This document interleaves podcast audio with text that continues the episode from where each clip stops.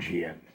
Aqui, professor Aécio Flávio Lemos, para apresentar para os nossos ouvintes, alunos, profissionais de mercado, investidores, alguns índices que podem orientar nos seus investimentos de hoje. Ah, na segunda parte, falaremos sobre a criação dos bancos na modalidade atual, que foi em torno de 1.400 na Holanda, embora o sistema bancário já existia de forma precária.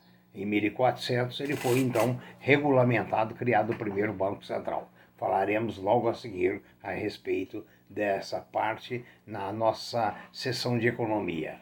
As bolsas asiáticas fecharam agora há pouco em baixa generalizada, todos os países.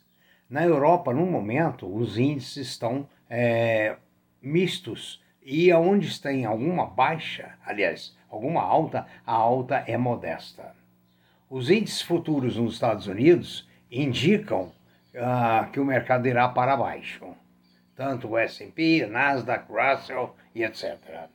No Brasil, a previsão ainda é de baixa, de reajuste, adaptação ao índice, à vista da, da que subiu muito, como nos Estados Unidos também.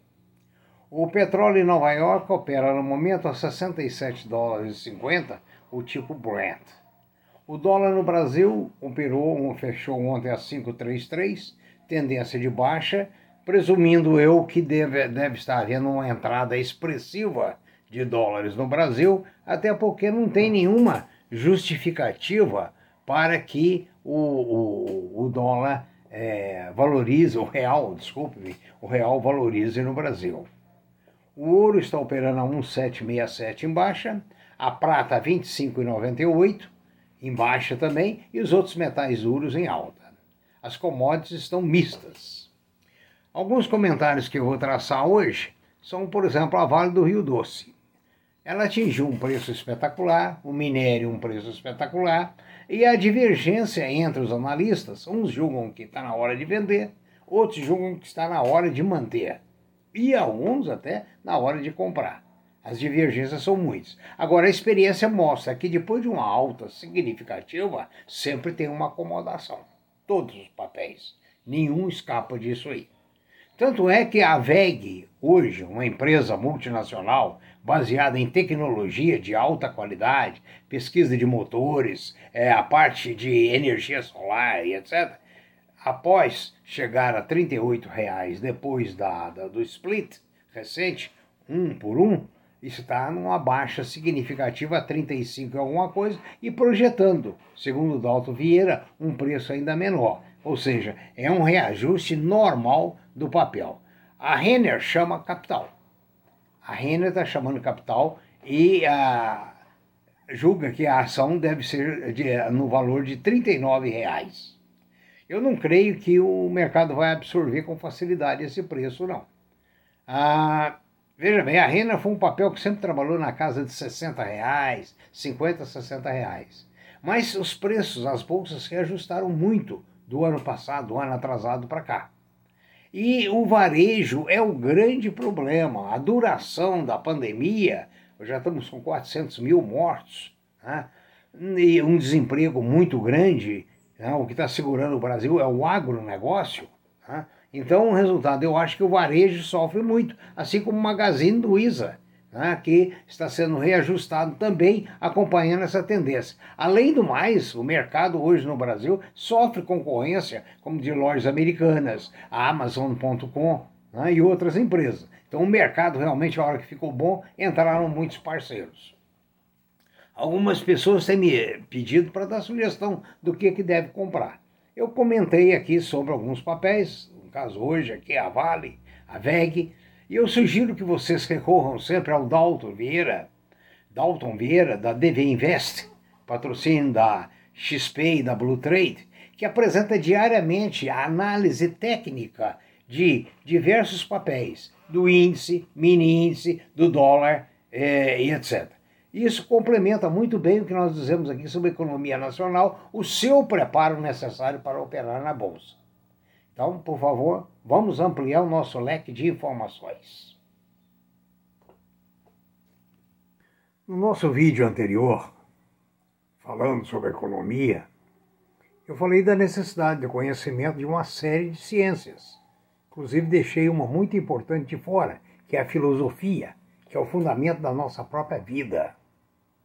Mas eu vou dar um exemplo de como, na aplicação financeira, na aplicação gerencial, esse conhecimento faz muita falta. Eu vou falar de uma geração fracassada, que muitos de nós conhecemos. Na década de 60 e 70, eu trabalhei como fiscal das aplicações na área de agropecuária e indústria para uma grande organização brasileira. Eu pude ver que o pessoal não se preocupava com evoluir. Usava a frase: papai fez isso, fez aquilo e se deu bem. Eu não vou então me preocupar. Então foi uma geração de fazendeiros que criaram seus filhos como verdadeiros reis. Alguns até esquecendo que suas vacas, quando acumulada na, na, numa certa área, o chifre saía para o terreno do vizinho e o rabo para o outro terreno do vizinho. Ou seja, era um negócio de pequena mota. Mas também as demandas eram de pequena mota. Famílias não trocavam móveis por 20, 30 anos. Bom, aí o que aconteceu? Esse pessoal produzia leite de forma bastante rudimentar. Eu me lembro que uma vaca que produzia 4, 5 litros de leite era considerada boa. Hoje, para vocês terem uma noção, é aquela que produz 40, 50 litros. Pequena diferença. Um alqueire mineiro que produzia 30, ah, desculpe-me, 60 sacas de arroz em casca era tido como uma produtividade muito boa. Hoje, produz-se 300 com a tecnologia moderna. O que, que aconteceu com essa categoria de fazendeiros? Acostumaram os filhos a ter uma vida boa, a casar fazendeiro com fazendeiro na esperança de que a terra rudimentarmente daria a eles condição de vida perene sécula seculorum. O que, que aconteceu? Quebraram. O último filho de um grande fazendeiro, um dia, vendo o carro, ele no carro, um Fusca, com um banco só, só do motorista. Era o filho de um dos mais ricos aqui da região. Então vocês observam que o pessoal que tinha uma certa tecnologia, que veio do sul, principalmente o pessoal que tinha uma carga genética, um atavismo muito forte, vindo de famílias tradicionais, mudaram para o norte do Brasil, levando tecnologia, levando garra, levando trabalho. Aliás, até aqui eu abro um parêntese. Ah, esses fazendeiros da minha época, eles se reuniam em praças públicas para conversar e contar a história dos milhões que eles estavam ganhando. Mera ilusão. Né? Então, esses fazendeiros do Sul, com fatores atávicos, com grande conhecimento é, inerente dentro deles da cultura europeia e de uh, cultura asiática, como foi o caso dos japoneses, foram para essas regiões e desenvolveram. O próprio estado de São Paulo desenvolveu muito com a imigração japonesa. Ou seja, quem tinha novas ideias. Por isso é que é necessário conhecer economia, administração, contabilidade, custos, realidade nacional, realidade internacional, para você poder, inclusive, comprar seus papéis de empresas que atendam a esses quesitos. Isso é bolsa de valores. Se você for comprar na base da indicação de terceiros, só indicação, você vai provavelmente fracassar. Porque normalmente a minha experiência é que esse pessoal passa um certo conhecimento que é, digamos assim, viciado. Totalmente viciado. Então veja bem, daí nós partimos para afirmar que sem cultura não se produz. Hoje os grandes executivos, os grandes fazendeiros são empreendedores, não são tiradores de leite. Não são plantadores de um alqueire, dois alqueires de chão. São plantadores de áreas imensas e tudo mecanizado. Ah, por exemplo, a São Martinho, no estado de São Paulo, uma das primeiras empresas a usar drones para fiscalizar os seus canaviais. A Klepper Weber, produtora de armazéns para a agricultura, ah, desenvolveu a tecnologia espetacular para fazer esses silos. A Recosul, com seus graneleiros. Enfim, a tecnologia veio. Bom, então a gente, é, eu estou procurando aqui explicar por que, que é necessário ao indivíduo que aplica em bolsa ter bons conhecimentos econômicos. Eu ainda não falei nada, isso é só um trailer. Muita coisa virá pela frente. Outra coisa, eu agradeço o número de alunos que têm manifestado que no uso dos meus uh, podcasts e dos uh, YouTubes a, a gratidão pela utilidade. Eu estou aqui, conforme eu falei, no desejo de ser útil. Bom, então vamos continuar falando agora sobre a criação da moeda. Vocês sabem que a primeira moeda do mundo foi o sal. Foi a primeira moeda de troca. Nessa época, eh, estava superando o escambo. O que, que era o escambo? O escambo era: eu tenho um carneiro, matei a metade de um carneiro, preciso de óleo para lamparina, então eu vou trocar com o armazém. Mas como? Qual o valor? Qual é a quantidade? Não havia. Não havia. O sal então veio a ser uma moeda que durou pouco tempo, porque logo depois os povos começaram a cunhar, na realidade, é, moedas. Começaram a cunhar moedas de prata e de ouro. Mas aí surgiu um problema. As empresas que cunhavam não eram de confiança. Então misturavam metais não nobres com metais nobres. Aí na Holanda, lá pelo ano 1400, ou, ah, desculpa, lá pelo ano 400, qualquer coisa assim, né, criou o Banco Central, o banco para regulamentar as moedas. Então surgiu o primeiro Banco Central ah, na época. E ele fazia então o controle da moeda. O que que hoje, engraçado, o que está acontecendo com a moeda hoje? Hoje nós temos 5.048 criptomoedas. Quem fiscaliza? Quem? Quem pode dizer que essa moeda é boa ou que essa moeda é ruim?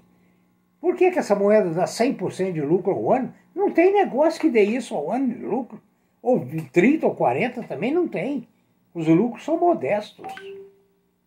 Vamos agora falar sobre títulos imobiliários. Hoje, diversas é, empresas oferecem títulos imobiliários que rendem ó, aluguéis, ou seja, esses fundos compram imóveis, alugam esses imóveis e dividem esse aluguel com os compradores dos títulos. Como os títulos são inclusive isentos de imposto de renda, se torna bastante interessante essa aplicação. Mas é perigosa. Por quê? Você hoje vai aplicar em shopping centers. O que está acontecendo com os shopping centers?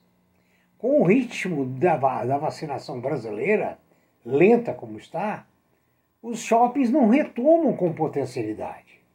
Depois você tem que lembrar uma outra coisa. O poder aquisitivo do, do povo, com elevado índice de desemprego, faz com que a frequência aos shoppings seja menor. Ou seja, o Brasil tem um longo caminho para retornar né, a essa produtividade. E isso são palavras do Bank of America. Ou seja, o consumo brasileiro limita a recuperação econômica. E nessa recuperação, os títulos, então, você tem que escolher aqueles imobiliários que têm galpões logísticos, aqueles que têm imóveis para depósitos, é, enfim, aqueles que realmente têm ocupação. Por quê? Surgiu um outro lado, com o e-commerce, com o comércio pela, pela internet, passou a ter necessidade de grandes armazéns em locais isolados, porque não precisa ter o armazém na praça. O armazém é lá longe, ele vai embalar, ele vai expedir a mercadoria, feito o pedido pela internet. Então veja bem a mudança na economia. Aí eu quero chegar. Olha bem como é que esses dois, três anos está mudando tudo. O home office, o escritório em casa, a diminuição de ocupação de espaços nobres nas grandes cidades reflete nos títulos imobiliários. Né? Essa mudança toda né, desse comportamento do, do consumidor é, é, digamos, economicamente é uma reviravolta. Então, ao comprar títulos imobiliários, Cuidado, não vá na propaganda. Eu recebo 8, 10 propagandas por dia de títulos novos, títulos velhos, lançados no mercado. É preciso analisar a rentabilidade de cada um. a taxa de retorno de cada um. Eu digo para você, compra cinco unidades de cada um e vê o retorno depois de um, dois, três meses. Um, dois não, um não, três meses, coisa assim. Para encerrar a semana, desejo a todos um belíssimo final de semana. Mais uma vez esclareço que o primeiro banco central oficial foi criado na, em torno de 1400. Antes, o sistema financeiro era, na verdade, uma grande bagunça. Essa regulamentação a partir da Holanda é que permitiu a organização do sistema financeiro mundial. Né? Ah, tenham todos um bom dia, uma boa semana e aproveite para rever nossos vídeos, os vídeos do Dalton né, e assim sucessivamente, para aperfeiçoar sua capacidade de é, trabalhar na Bolsa e o um melhor conhecimento de economia, administração e áreas pertinentes. Muito obrigado.